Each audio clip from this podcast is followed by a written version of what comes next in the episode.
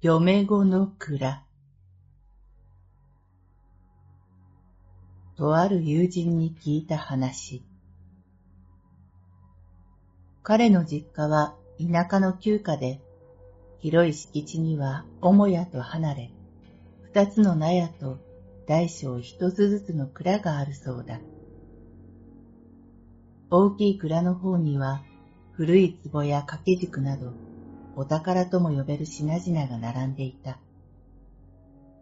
家長である友人の祖父はおおらかな性格で、蔵には簡単な鍵がかかっているばかりだった。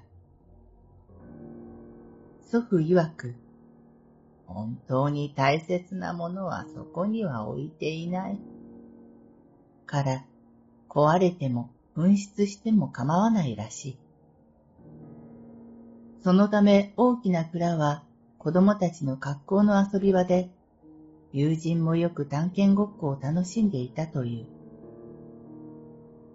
しかし、もう一つある小さい方の蔵は、一転して立ち入りを厳しく禁止され、入り口には厳重に鍵がかけられていた。小さい蔵は敷地の外れにあり、周囲には蔵を覆い隠すように高い木がぐるりと植えられ、まるで蔵を封印しているようで気味が悪かったという。この蔵は、嫁子の蔵と呼ばれていた。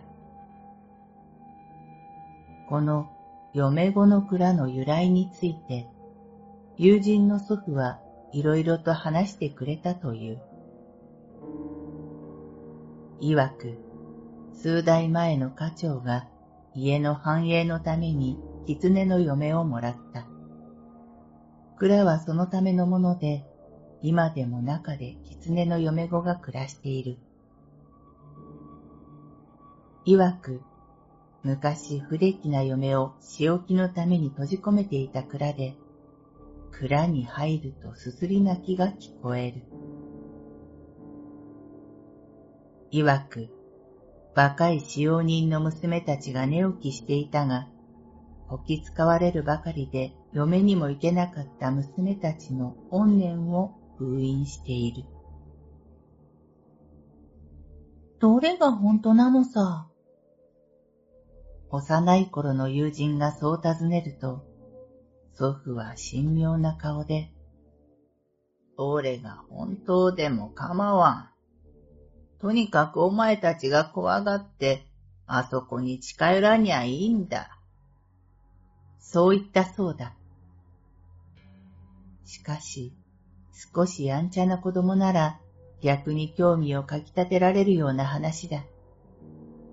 成長すれば大人への反発からあえて蔵に入ろうとするかもしれない。友人の祖父の発言はそれを煽っているようにも思えたが、友人やその親戚の子供たちは言いつけを守り、蔵に近づくことはなかったという。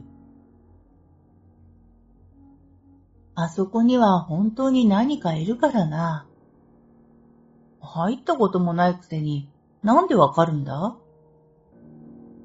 私が少々の物足りなさを込めて言うと、友人はしばし逡巡するように眉を寄せた後、口を開いた。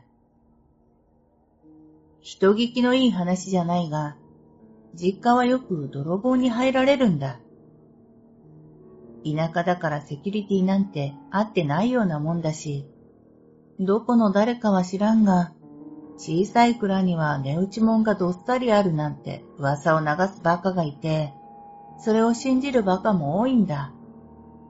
で、そいつらはいつも例の蔵の前で翌朝発見される。大抵廃人状態でな。病院で元に戻る奴もいれば、一生戻らなかった奴もいるそうだ。まともに戻った奴らに話を聞いても的を得ないんだが、唯一はっきり口にするのは、女が蔵の中にいた、ということだけなんだ。あの蔵の中には、人に害をなす何かがいるんだよ。友人はそう言って、うんと背中を伸ばした。彼は来年からその実家を継ぐことが決まっていた。どうするんだ、それ。じいちゃんが死ぬ前までに蔵の真相が聞けたらいいが、そもそも知っているかどうかわからんしな。まあ、触らぬ神にたたりなしだよ。俺の子供がでかくなるまでには、なんとかしたいけどな。彼はそう言って、肩をすくめて笑ってみせた。